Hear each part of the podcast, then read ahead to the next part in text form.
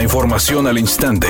Grupo Radio Alegría presenta ABC Noticias. Información que transforma.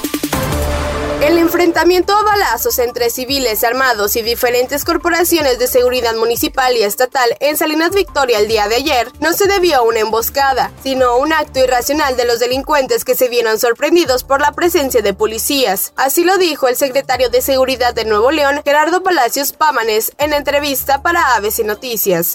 El usuario de la Ruta 13 que se encontraba en el hospital universitario falleció hoy tras varios días en el nosocomio. La víctima tenía seis días en el hospital tras el accidente ocurrido en un canalón de Escobedo. Actualmente se encuentra en proceso el estudio neurológico para establecer el dictamen de la causa de muerte.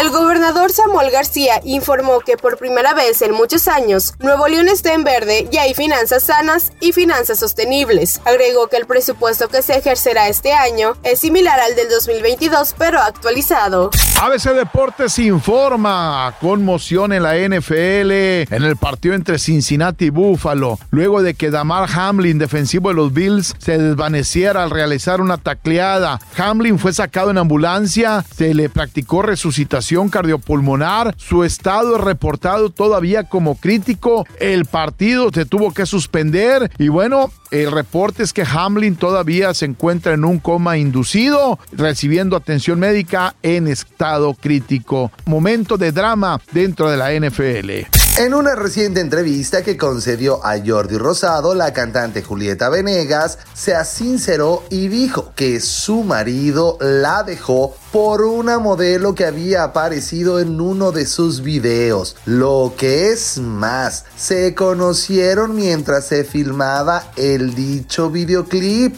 y aunque ella sospechaba, nunca se esperó que fuera cierto, hasta que al final terminó por admitirlo y darle el divorcio a su marido infiel, al que terminó diciéndole que lástima, pero adiós, me voy. ABC Noticias, información que transforma.